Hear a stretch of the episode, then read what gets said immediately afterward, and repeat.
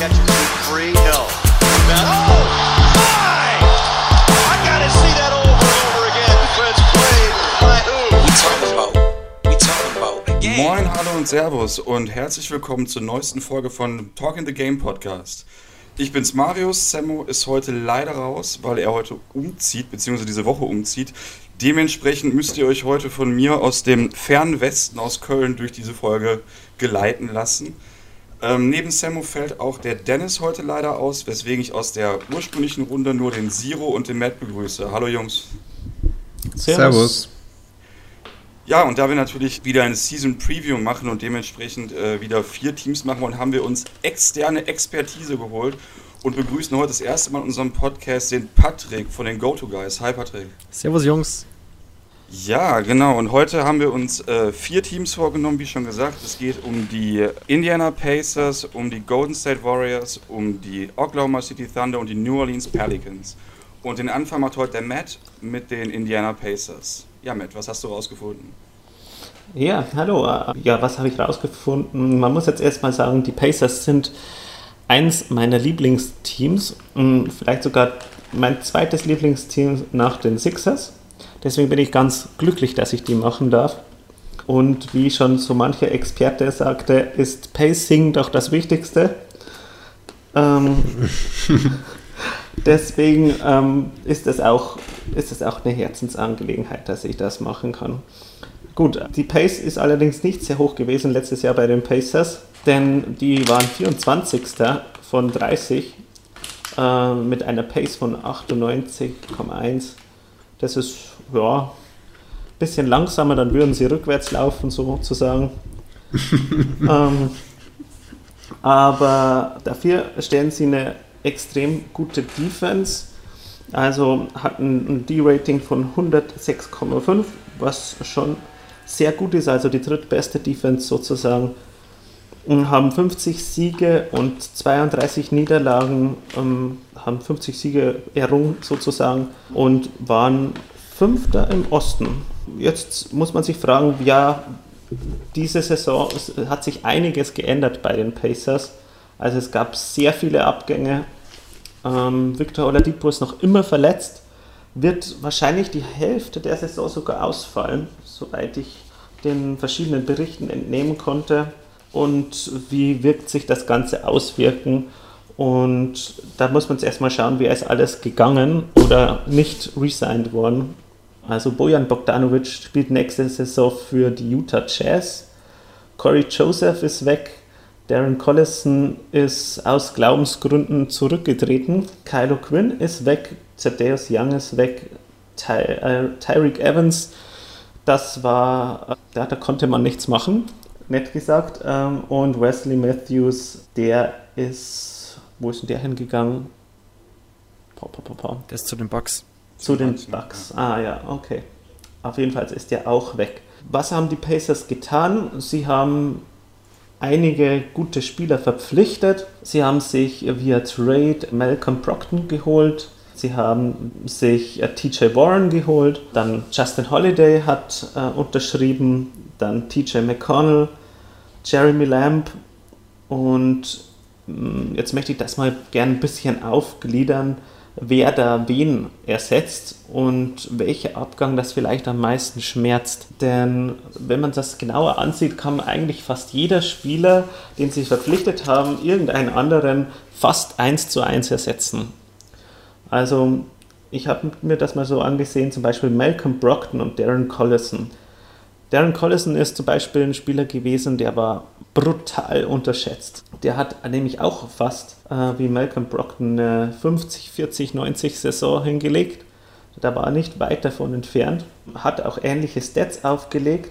Malcolm Brockton hat das nur in weniger Minuten gemacht und hat ein bisschen mehr Rebounds geholt und Darren Collison hat sechs Assists äh, pro Spiel äh, gegeben. Das hat Malcolm Brockton nicht geschafft. Er ist bei 3,2 Assists. Aber so sind die sehr ähnlich von, von den Statistiken her. Malcolm Brockton ist ein bisschen besserer Scorer auf jeden Fall. Und Tyreek Evans wird so durch Justin Holiday ersetzt. Der wird so die Punkte von der Bank bringen. So hat man das geplant. Das kommt sich auch ungefähr hin. Bojan Bogdanovic Der wird von TJ Warren ersetzt. Das klappt auch ganz gut. Der wird auch ganz gut in diese Rolle reinpassen von, von Bojan Bogdanovic, vor allem weil TJ Warren seinen Dreier extrem verbessert hat. Hat ja die Saison zuvor noch ähm, 22 Prozent von der Dreierlinie geworfen und konnte sich da enorm verbessern. Also war bei 42 Prozent dann. Das ist schon ein riesiger Sprung. Zwar nicht so die große Sample Size, weil seine Saison aufgrund einer Verletzung dann doch verkürzt wurde, aber naja, trotzdem ist es respektabel. Und Wesley Matthews wird durch Jeremy Lamb ersetzt. Da hat man auf jeden Fall ein Upgrade. Denn Jeremy Lamb, zu dem komme ich gleich nochmal, ist für mich ein Spieler, der nochmal was bringt, was den Pacers auch nochmal gefehlt hat. Genau, wen habe ich noch vergessen? Ähm, ja, äh, Corey Joseph, den kann man auch fast eins zu eins ersetzen mit TJ McConnell. Den einzigen, den man nicht ersetzen kann, und das ist auch das, was mir die größte Sorge bereitet, das ist Thaddeus Young. Denn der Frontcourt der Pacers ist jetzt schon ein bisschen dünn besetzt. Man hat mit dem 18. Pick Goga Bitadze geholt. Das ist ein, Center Power Forward aus Georgien. Der könnte theoretisch schon muss eigentlich schon fast ein paar Minuten gehen. Hat nicht lange Zeit, sich da groß einzugewöhnen, weil die Alternativen fehlen einfach. Ich, Miles Turner und Sabonis müssen fast starten, weil danach nicht mehr viel kommt. Da muss dann, äh, kommt dann eben Bitazze gleich von der Bank und ja, dann vielleicht in ein Small Ball Lineup, dass vielleicht Warren nach oben rückt auf die Power Forward Position. Dann hast du noch TJ Leaf da rumlungern aber ähm, natürlich wird man von dem vielleicht ein bisschen mehr sehen. Aber also so richtig vom Hocker haut mich jetzt der Frontcourt der Pacers absolut nicht. Und was sagt ihr dazu? Frontcourt der Indiana Pacers? Naja, ich denke schon, dass, also was du schon gesagt hast, dass ähm, Thaddeus Young auf jeden Fall fehlen wird.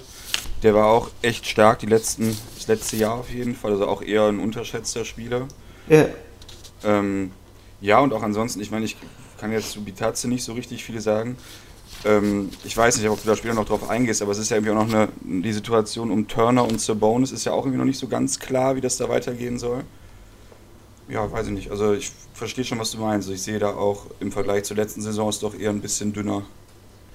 Okay, also ich würde sagen, dass der Franco von den Pacers zwar jetzt wirklich dünn ist, also eine Verletzung kann man jetzt kaum noch auffangen, ehrlich gesagt.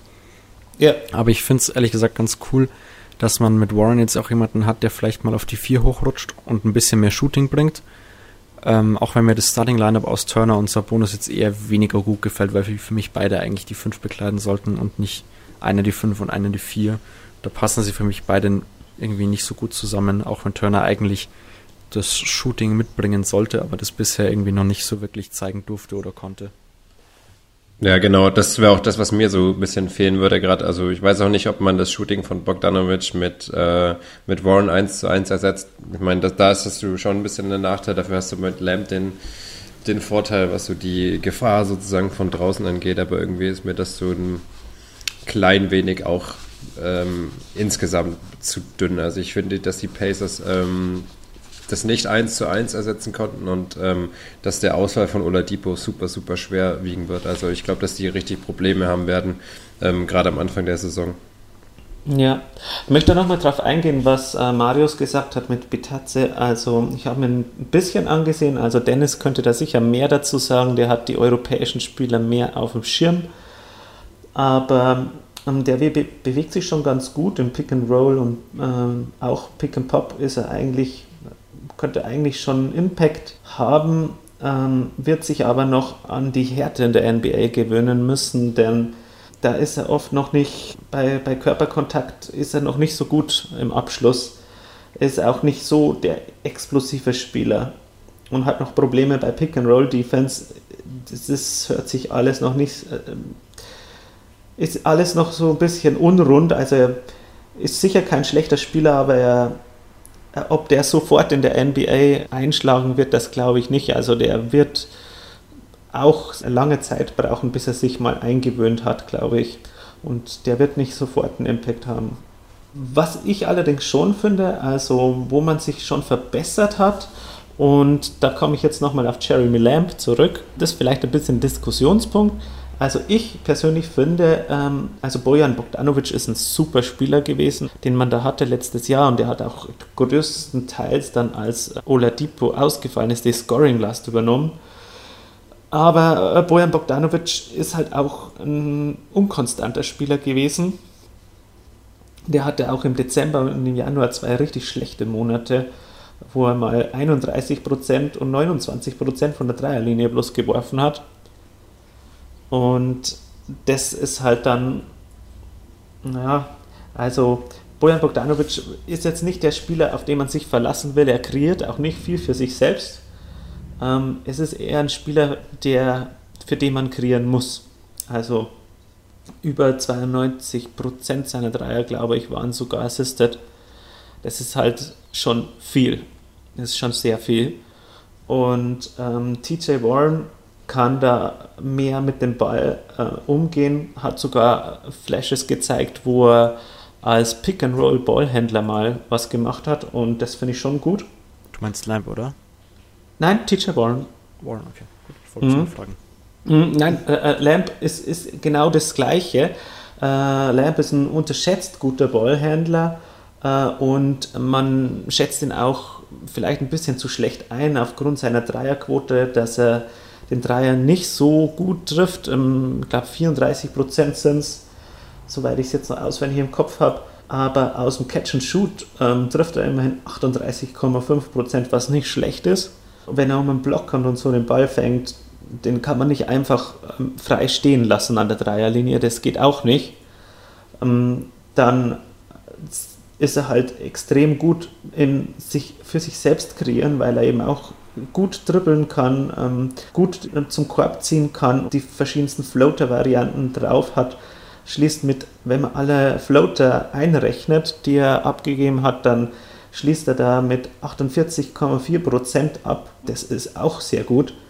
Also der wird den Pacers schon extrem helfen in der Abwesenheit von Oladipo.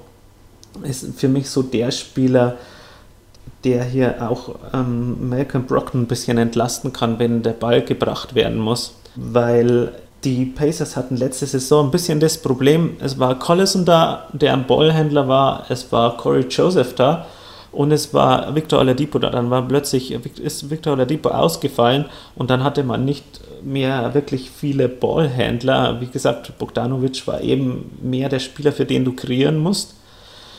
Jetzt ist natürlich auch das Problem, dass Miles Turner oder sowas viel ähm, Pick and Pop vom Pick and Pop lebt und sowas. Dann hast, dann hast du da vielleicht bloß Darren Collison, der hier ein Ballhändler ist. Jetzt hast du halt Malcolm Brockton, Jeremy Lamb und TJ Warren, die das theoretisch alle können und keine Ballhawks sind sozusagen, aber trotzdem gute, äh, trotzdem auch Ballhändler. Vielleicht jetzt nicht eine erste Option in einem Team, aber alle gute zweite Option oder dritte Option. Und Malcolm Brockton ist, ist das Gleiche, der, der, kann, der kann dir den Ball bringen, der ist ein extrem guter Werfer, ähm, wäre auch besser als zweite Option in einem Team, aber er wird den Pacers extrem helfen, weil er einfach gute Entscheidungen trifft, unspektakulär, aber gut. Und weil er halt einfach, ja, sagen mal, den Dreier trifft. Er hat zwar auch viele seiner, äh, seiner Dreier waren auch assisted und er ist auch nicht direkt ein Floor General, aber ich denke schon, dass er in die Rolle ein bisschen reinwachsen kann.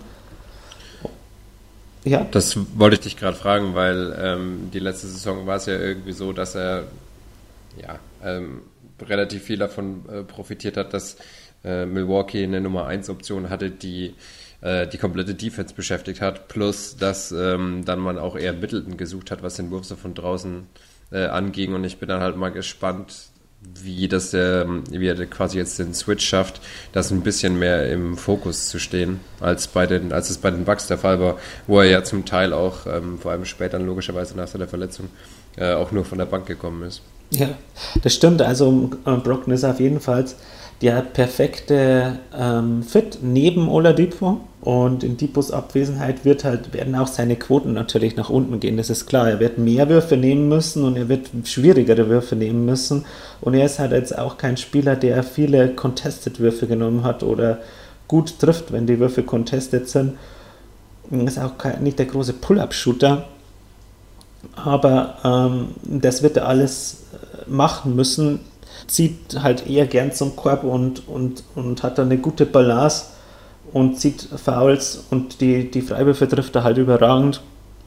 Aber er wird dann eine gute Mischung finden müssen und da ist es halt gut, dass jetzt Ballhändler wie, wie ein, dass ein Ballhändler wie Lamb noch neben ihm ist und dass man auch noch Spieler wie TJ McConnell verpflichtet hat, die dann auch noch mal von der Bank Ballhandling bringen und auch Just, äh, nein, nicht Justin, Aaron Holiday, der wird auch noch mal von der Bank ein bisschen äh, für Entlastung sorgen können, denn von dem erwarte ich mir auch eine große Steigerung im Vergleich zum letzten Jahr. Äh, hat in den letzten Jahren in Oladipos Abwesenheit auch schon ein bisschen zeigen können, dass er mehr drauf hat. Ähm, Nate McMillan hat da letztes Jahr auch verpasst, die Jungen ein bisschen mehr spielen zu lassen. Das ähm, muss jetzt sein. Also ich sehe jetzt bei den Pacers nicht, dass sie sich extrem verbessert haben. Das hat auf den ersten Blick so gewirkt, wie man so die ganzen Verpflichtungen gesehen hat mit Brockton, Lamb, Warren das sind halt einfach gute Spieler und wenn man das so hört, aber man hat halt die ganzen Abgänge auch zu kompensieren. Ich finde, die Pacers sind gleich gut geblieben ähm, und aus, äh, weil, weil im Osten halt einfach nicht viel, nicht viel anderes da ist. Also ich sehe da noch die, die, die Milwaukee Bucks vor ihnen, die, die Sixers vor ihnen, die Celtics und wen haben wir noch? Den habe ich vergessen. Auf jeden Fall vier Die, die Nets. Die Nets, genau. Die Nets habe ich vergessen. Ich sehe vier, vier Teams sehe ich vor ihnen und danach ist, ist es offen. Also ich würde sagen, die haben auf jeden Fall die Chance, Fünfter oder Sechster im Osten zu werden. Die werden nicht weiterkommen wie letztes Jahr. Ähm, die sind halt ein, die sind halt ein Team, das im Mittelfeld feststeckt, irgendwo im Osten aber die sich jetzt ein gutes Fundament geschafft haben. Denn die Spieler sind alle jetzt nicht alt und ich glaube auch, dass die, die Pacers haben so angefangen vor ein paar Jahren, sich Spieler zu holen, die andere Teams entweder nicht wollten oder andere Teams unterschätzt haben und haben die dann irgendwie entwickelt und die sind dann bei den Pacers alle groß geworden. Auch Oladipo ist einer davon. Und wenn die den Weg so weitergehen, dann könnte das doch ganz gut werden bei den Pacers. Ich meine, das Einzige, was mir Sorgen macht, ist der Frontcourt, gerade weil Miles Turner auch verletzungsanfällig ist, gerade weil auch Sabonis nicht, nicht, ich mal, der Typ ist, der eine ganze Saison durchspielt. Also so richtig eine Verletzung kann man sich, wie, wie Patrick schon gesagt hat, eigentlich gar nicht leisten von dem Big Man.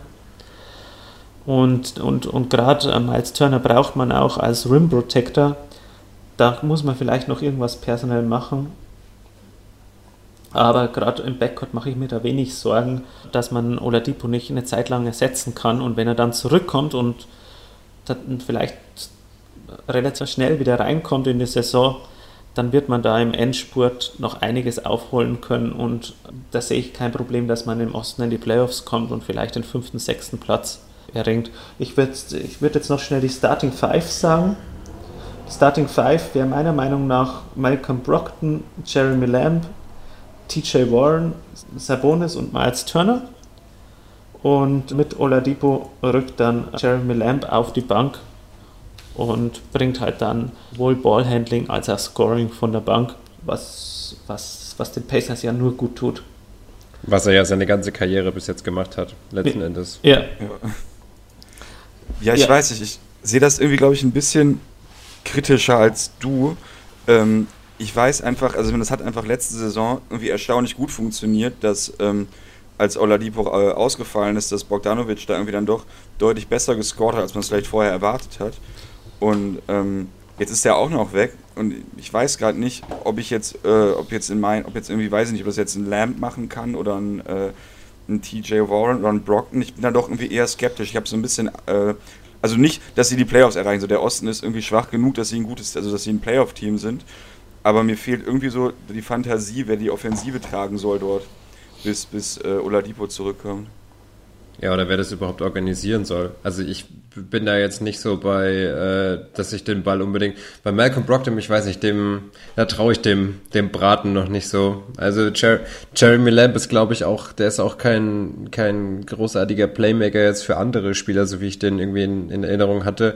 Und äh, TJ McConnell, Metz, Herzensspieler in, in allen Ehren. ähm, und die beiden Holidays, ich weiß nicht. Also das ist irgendwie so. Pff, Finde ich, finde ich ganz schwierig. Also, wenn ich mir die Eastern Conference so durchschaue, dann sehe ich da schon einige Teams, die, die da potenziell besser sind. Also wir hatten ja letzte Woche die Magic, ähm, die sind zwar auch so ein bisschen im Stillstand, aber die haben letztes Jahr auch immerhin den achten Platz erreicht. Die Miami Heat sehe ich besser als die Pacers. Ähm, die, die, die Pistons pff, mit, wenn, wenn Blake ein bisschen aufdreht, wenn die vielleicht einen guten Deal mit äh, Drummond hinbekommt zur Deadline, weiß ich auch nicht. Ähm, die Raptors, da ist zwar jetzt natürlich äh, der, der Super- und Star- und Überspieler weggegangen, aber der Rest, der da rumläuft, das ist ja auch keine, keine Schießbudentruppe. Das ist ja dann natürlich kein, kein Contender mehr, aber äh, also ohne, ohne Oladipo finde ich die, die Pacers ähm, eher so am, am Rande der Playoff-Contention, muss ich ganz ehrlich sagen.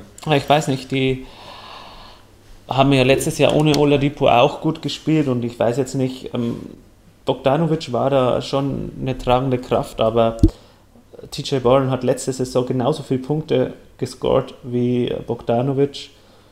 Jeremy Lamb hat sogar mehr gescored äh, als Wes Matthews zum Beispiel. Brockton mehr als, als Collison.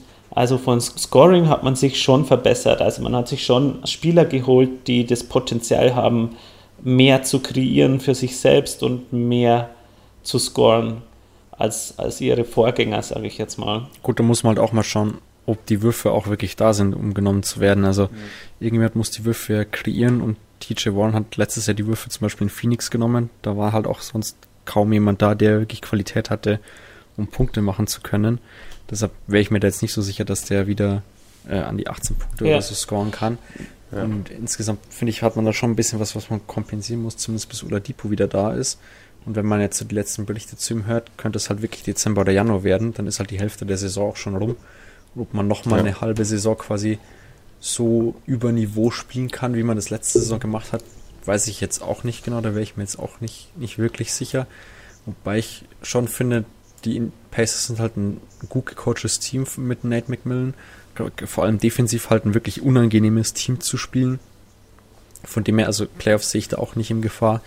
Ähm, aber insgesamt, ja, ich sehe halt auch super wenig Upside nach oben. Zumindest während der Zeit, wo ja, Oladipo weg ist. Genau, also es ist auch kein, kein aufregendes Team oder so. Irgendwie, dass ich jetzt irgendwie sage, oh, die Paces muss ich mir anschauen. Wenn ich irgendwie, also die werden nächstes Jahr auch jetzt nicht super, super schnell spielen auf einmal. Also die werden jetzt nicht den Basketball neu erfinden. Die Defense wird wieder unangenehm sein, aber die, da ist halt auch schwierig, da jetzt die, die Scorer, die von anderen Teams zu vergleichen, weil man kann ja nicht sagen, welche Rolle die dann spielen und vor allem welche Pace sie spielen. Das hat ja dann letzten Endes doch einen, einen Einfluss drauf, wie viele Punkte die, die Mannschaft insgesamt macht, weil ja sich natürlich die sich aus den einzelnen Scores zusammensetzt, logischerweise, was eine Mannschaft punktet. Und das wird dann natürlich bei allen runtergehen auch.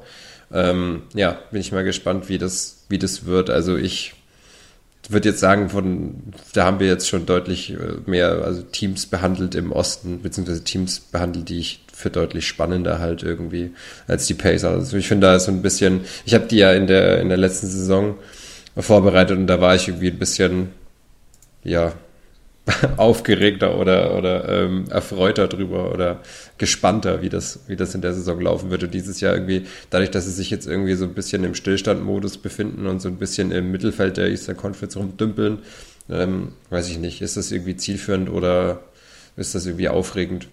Sehe ich jetzt irgendwie nicht so. Ich glaube, man muss Entschuldigung, ganz kurz. Ich glaube einfach nur, dass man einfach jetzt mal erstmal schauen muss, dass wir das noch gar nicht wirklich sagen können, wie eben diese Spieler ähm, in das System von Nate McMillan passen weil ähm, ich, die, die Pacers haben letztes Jahr schon ein, ein sehr, sehr striktes System gespielt meistens, ähm, sowohl offensiv als auch defensiv und ich denke eben, dass wir, dass da jetzt einfach, äh, ich weiß nicht, ich glaube, ein TJ Warren hat noch nie irgendwie ein vernünftiges System mit vernünftigen Mitspielern gespielt. Ähm, Jeremy Lamb ist jetzt irgendwie auch in letzter Zeit bei einem Team gewesen, wo es dann doch eher drunter und drüber ging. Ähm, vielleicht zeigen sie eben auch dann einfach auf eine Art, andere Art und Weise, dass sie doch wertvoller sind, als wir jetzt denken. Also Ähm, ich bin zwar auch skeptisch, aber ich glaube einfach, dass da noch, noch vieles gar nicht klar ist, dass wir dann da nächste Saison sehen werden. Okay.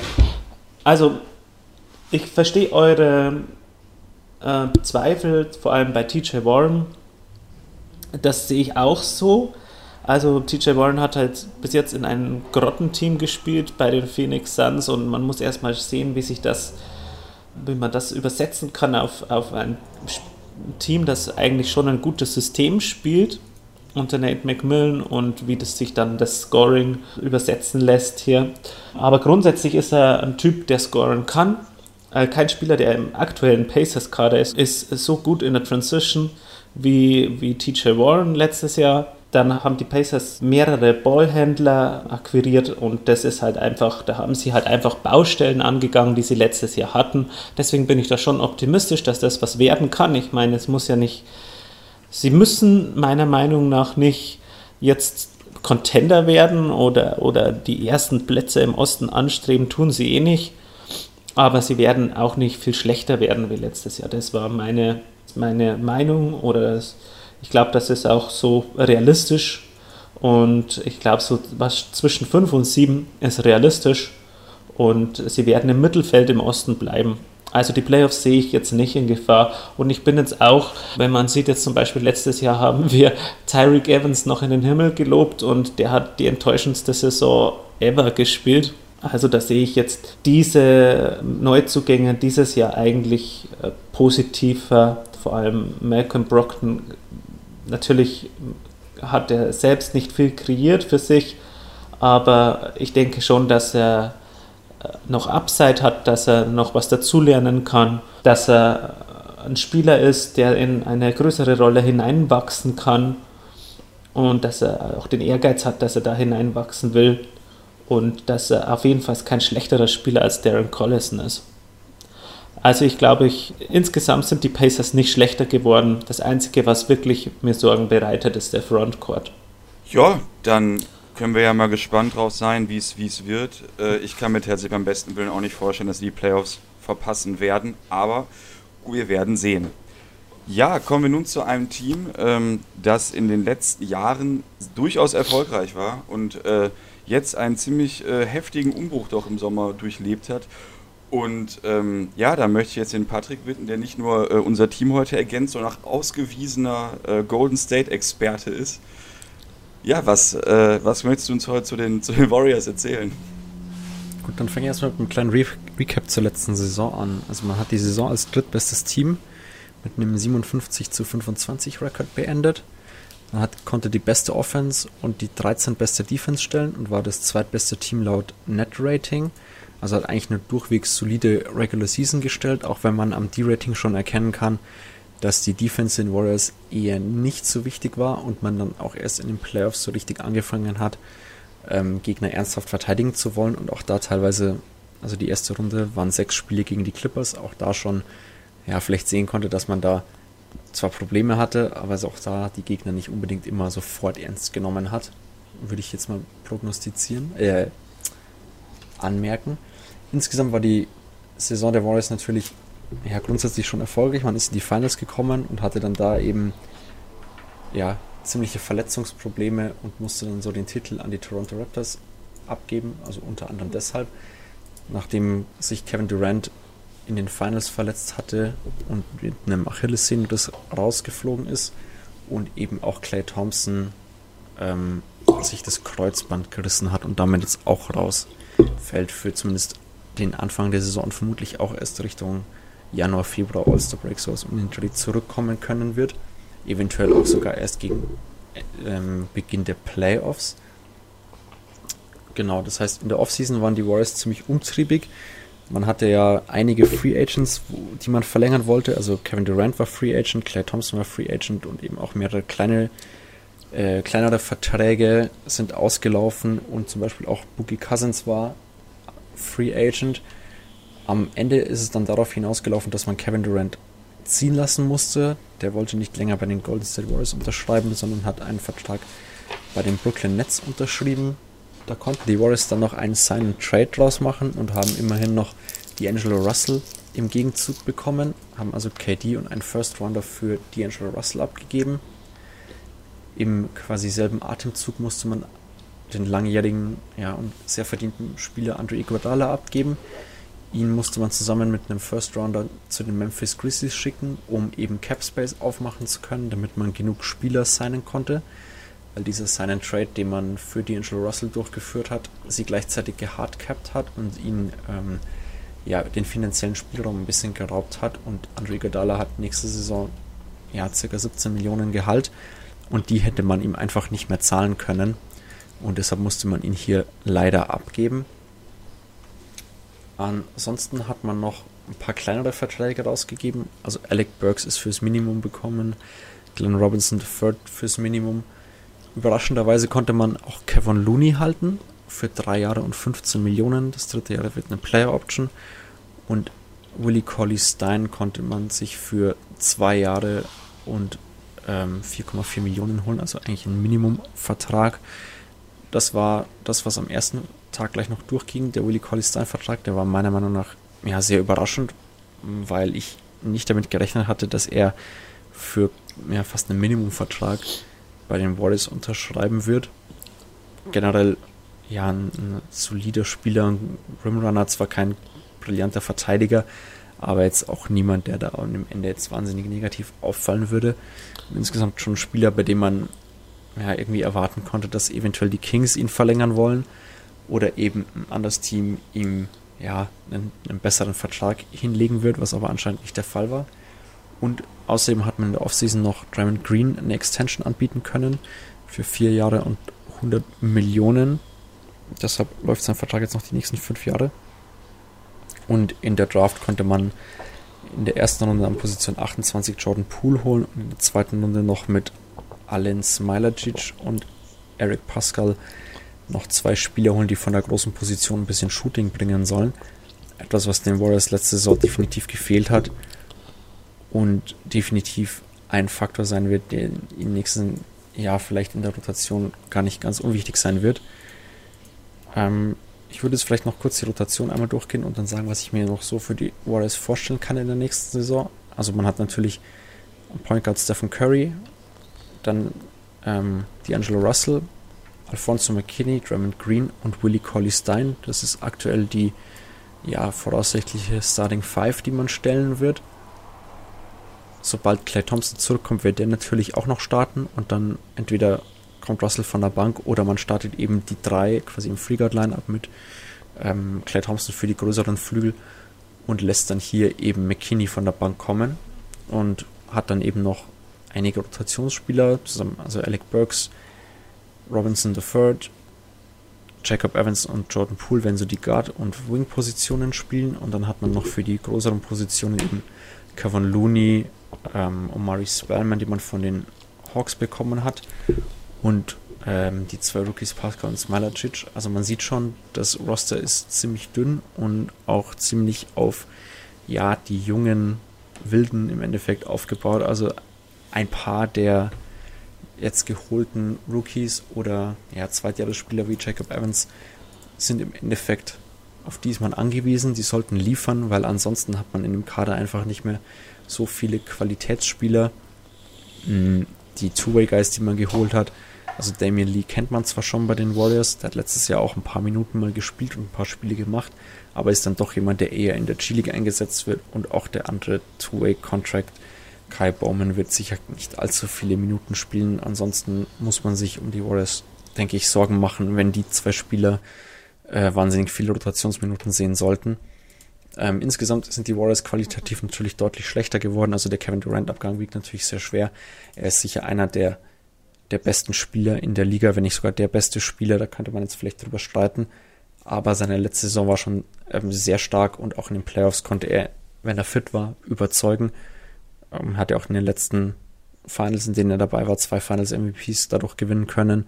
Also schon ein Spieler, der ähm, für die Warriors enorm wichtig war, auch wenn er jetzt vielleicht nicht so für die Identität der Warriors steht, wie es jetzt Stephen Curry und Clay Thompson tun. Ähm, aber insgesamt denke ich, dass die Warriors einen Rückschritt gemacht haben. Ich denke nicht, dass die Playoffs ein großes Problem werden. Also die sollte man schon erreichen. Aber ich wäre mir jetzt unsicher, ob man im Westen ein Team ist, was um Homecourt Advantage spielt oder Homecourt Advantage holen wird, also ein Top 4 Team.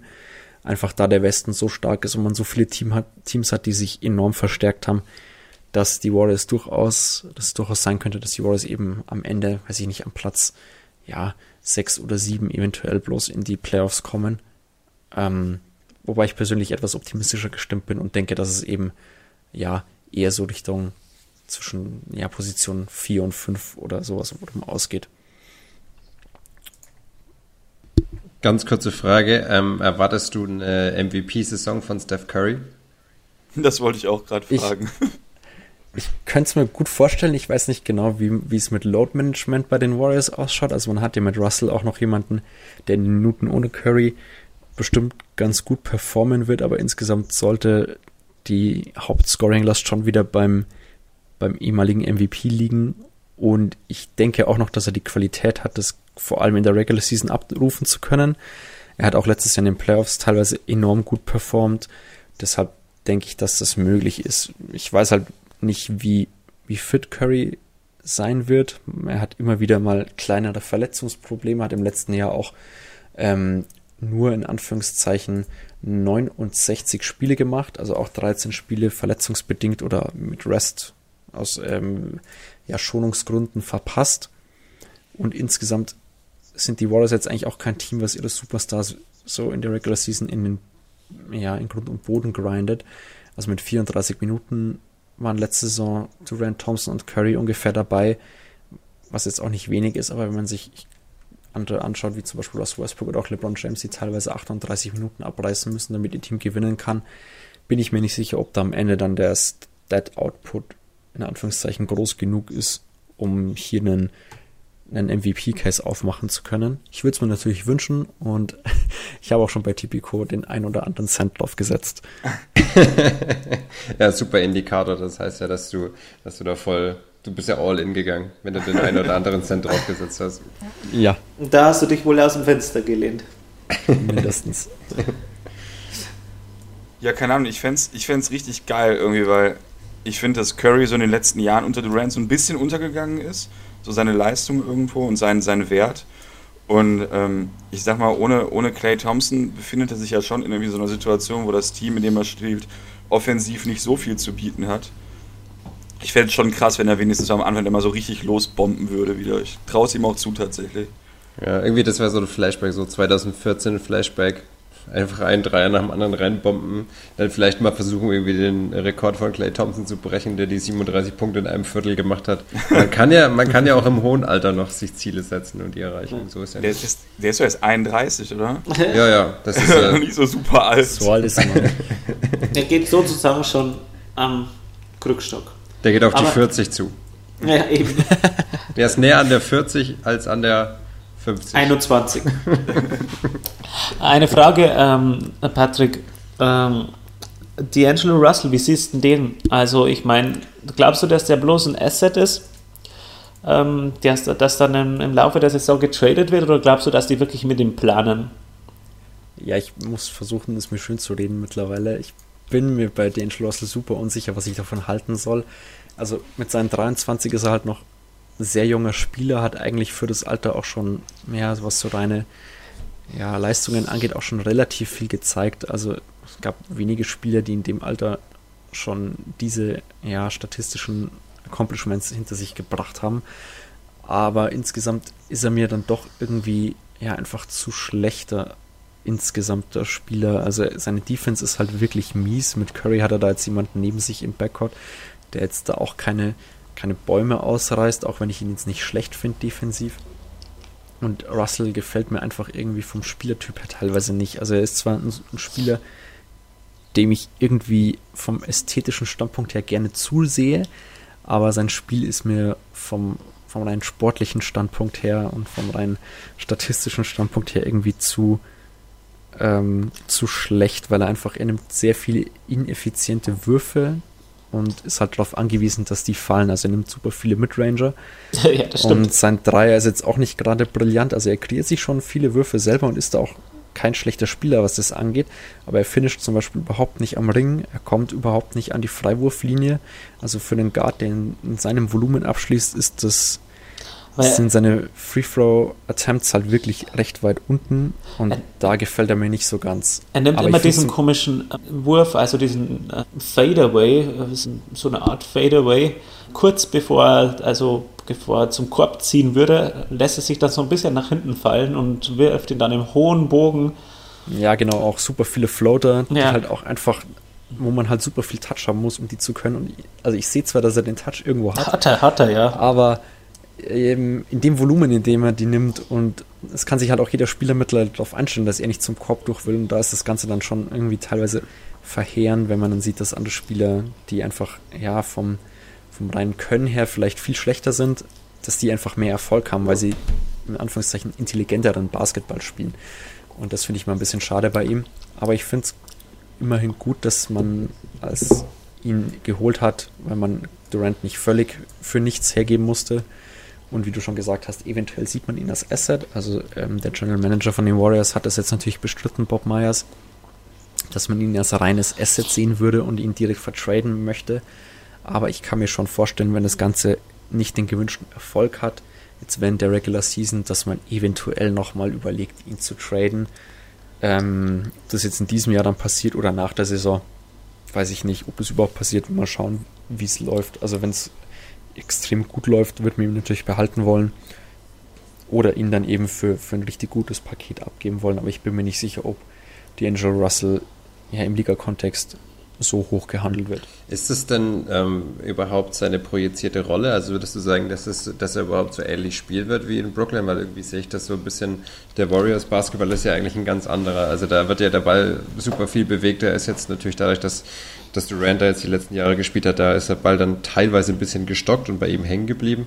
Aber ich sehe das irgendwie ähm, als eine riesige Chance. Ein Spieler, der ja eigentlich, äh, sage ich jetzt mal, seine, seine freien Würfe doch ganz gut treffen, äh, treffen sollte, ähm, der wird doch dann einige davon bekommen, gerade wenn er neben Curry aufläuft und ähm, irgendwie fände ich das eigentlich auch mal in den, äh, würde ich das super gerne in den Playoffs auch sehen, wenn äh, auch noch Thompson dabei ist, den man ja auch nicht draußen stehen lassen darf. Also ich fände es ganz, eine ganz interessante Geschichte tatsächlich. Und ich fände es ein bisschen schade, wenn man ihn irgendwie Richtung äh, Trade Deadline wegzuschieben versucht, weil ich glaube, dass er von seinem von seinem Skillset, wenn er daran dran arbeitet und die, die Schwächen, die ihr gerade aufgezählt habt, die äh, natürlich absolut evident sind und äh, auch überhaupt nicht von der Hand zu weisen, wenn er daran arbeiten kann, dann finde ich den schon als Spielertypen einfach super interessant, weil er halt einfach schon einen, einen Wurf hat, den man in der Liga eigentlich nicht so oft findet, sage ich jetzt mal. Ja, sehe ich auch so. Also das ist auch der Teil, wo ich es mir dann versuche schön zu reden, wo ich mir eben nicht sicher bin, in welche Richtung das, das Pendel ausschlagen wird. Ja, also genau. wie du schon gesagt hast, er trifft seine offenen Würfe schon ganz gut und wenn er sie sich nicht selber kreiert, sondern zum Beispiel äh, offene Catch-and-Shoot-Dreier bekommt oder generell Catch-and-Shoot-Dreier aufgelegt bekommt, sind die Würfe ja auch gut. Also er trifft ja auch gute Quoten. Also es ist jetzt nicht so, dass er, keine Ahnung, 34% Dreier wirft und überhaupt ja kein guter Schützer wäre. Also hat er ja den Touch, haben und insgesamt denke ich, wenn er da Offball, ja, sagen wir mal, lernt, besser zu spielen, weil ich denke, das hat er in seinen ersten Jahren jetzt nicht gerade gezeigt, dass er da brillant ist, Offball, wenn er das noch umsetzen kann, also quasi genau das, was Stephen Curry die letzten Jahre so super erfolgreich gemacht hat, dass er eben auch Offball neben jemandem wie Kevin Durant funktionieren kann, ähm, dass er dann vielleicht nochmal ein paar Prozentpunkte effizienter wird und dann hier nochmal das ein oder andere rauskitzeln kann aus sich selber. Und dann könnte ich mir auch vorstellen, dass ihn die Warriors behalten wollen. Wie gesagt, das ist eben das, wo ich mir nicht sicher bin, ob es klappt oder nicht. Ja, aber nichtsdestotrotz hat man ja auf jeden Fall was bekommen. Na, also das ist ja gut, ihn zu haben, ob das jetzt was, ob das jetzt äh, spielerisch ist oder ob das dann eben für dann für das nächste, für das nächste Trade-Paket irgendwie ist. Ja, genau, ist eben die Frage, wie man hier jetzt hat Iguodala und die First Picks, die man abgegeben hat, sieht. Aber ich finde hier auch die ja, die Upside-Bet im Endeffekt, die man hier mit Russell hat, schon ganz gut. Ja, vor allem, es gibt ja irgendwie auch dann, also gerade mit seinem Wert dann ja auch eine gewisse Form von, ähm, ähm, also von, wie heißt es denn? Ähm, also, dass sie einfach wieder ein bisschen Spielraum haben, ne? Das war ja, wäre ja sonst nicht so gewesen irgendwie. Und jetzt haben sie irgendwie was, was man später noch irgendwie gewinnbringend weiter verteilen kann. Beziehungsweise man hat irgendwie nochmal einen interessanten Spieler bekommen, den man sonst auch nicht hätte kriegen können. Ne? Genau. Sehr gut. Ja, hast du sonst noch was zu den Warriors oder hat noch einer von euch ansonsten was dazu? Also ich habe nichts mehr. Mich würde noch interessieren, wo ihr sie vielleicht nächste Saison seht. Ähm, da kann ich gleich was dazu sagen. Also da, ich habe ja den, den Artikel auch äh, gelesen, den du geschrieben hast, und da war, war ich eigentlich sehr viel kopfnickend am äh, Laptop gesessen, weil ich da ähm, ja finde, dass du das eigentlich sehr, sehr treffend analysiert hast. Also hier jetzt auch. Ähm, ich sehe sie auch in den Playoffs, einfach weil die Spieler, die sie haben, verdammt gut sind, weil der Coach, den sie haben, nach wie vor verdammt gut ist. Ähm, und ähm, einfach, weil ich unbedingt sehen will, dass Clay Thompson zu den Playoffs zurückkommt und dass sie dann ähm, in der Chase Arena heißt sie, ne, Chase, die heißt nicht Chase, Chase Center? Chase Center heißt sie, genau, danke. Ähm, dass sie da wieder so richtig abgehen und alles in Gelb ist, weil irgendwie haben sie jetzt so diesen, diesen Bösewicht-Status verloren, dadurch, dass sie ähm, da letzte Saison so eingebrochen sind, im wahrsten Sinne des Wortes in den, in den Finals. Ähm, oder sie haben, nein, eingerissen. ähm, ja, da möchte ich die jetzt irgendwie wieder sehen. Also ich möchte wirklich sehen, dass sie da zurückkommen, dass sie es irgendwie allen zeigen und sagen, hey, ja, wir sind jetzt hier nicht washed up, das ist noch nicht vorbei. Also irgendwie war ich so, die letzten Jahre haben sie für mich die Liga langweilig gemacht und jetzt, wo sie in den Finals verloren haben, will ich irgendwie wieder sehen, dass die geilen Team Basketball spielen. Ich will sehen, dass, dass Curry einen verrückten Drei nach dem anderen reinschießt und dass auch, dass, dass wir uns das mit Russell nicht schön geredet haben, sondern dass es tatsächlich funktionieren kann. Ähm, also finde ich die, die Warriors jetzt tatsächlich wieder ein ein Team, das ich mag. Also einfach was so eine, was so eine, was so eine Finals-Niederlage irgendwie auslösen kann. Also ich glaube, da haben sie auch so insgesamt super viele Sympathien gewonnen. Also ich meine, es ist natürlich auch ein bisschen dämlich, dass äh, Clay Thompson gesagt hat, hier ist egal, Kreuzband gerissen, egal, ich, oder mein linker Arm ist weg, egal, ich werfe eh mit rechts, bring mich wieder rein, Coach. Also der spielt halt mit unendlich viel Herz und äh, Draymond Green, der macht es ja genauso. Also irgendwie mag man die jetzt wieder, also ich möchte sie jetzt wieder erfolgreich sehen irgendwie. Ja, ich bin da auch ähm, auch bei euch irgendwo. Also ich fand, dass die Warriors auch dann so im, ähm, im Zuge dieses Abgangs von Kevin Durant echt zu schlecht gemacht worden sind. Ähm, man hat eben, ein, und klar, und mit der Verletzung von Clay Thompson jetzt, aber ich meine, dennoch haben sie irgendwie noch eine ganze Handvoll guter Leute. Und wie ich gerade schon mal gesagt habe, ich würde mir halt echt wünschen, dass Stephen Curry A natürlich gesund bleibt, weil gut, weil wenn er dann auch noch verletzt ist, dann wird es dann doch vielleicht eng. Aber ähm, wenn er eben fit ist, dass er nochmal so eine richtige Saison raushaut, weil er ist einfach, ne, The Baby-Faced Assassin, irgendwie den würde ich gerne nochmal sehen und dann irgendwie auch in dieser Rolle als äh, Herausforderer wieder und eben nicht, wie, wie, wie Siro schon sagte, so als der in Anführungszeichen Bösewicht, sondern eben in einer, in einer Position, wo sie jetzt einfach nochmal zeigen können, dass sie eben, wie Siro gerade sagt, eben einfach ein besseres Team sind, als, als viele jetzt denken. Und ich sehe es eben realistisch auch. Weiß nicht, vielleicht kommen sie, vielleicht, du, du sagtest vier bis fünf, hast du gesagt, ne? Ja, so, so ein, den könnte ich mir schon Genau, ja, ich, bei mir wäre es dann vielleicht so sechs bis sieben oder irgendwie sowas, aber ich sehe sie auf jeden Fall auch in den Playoffs.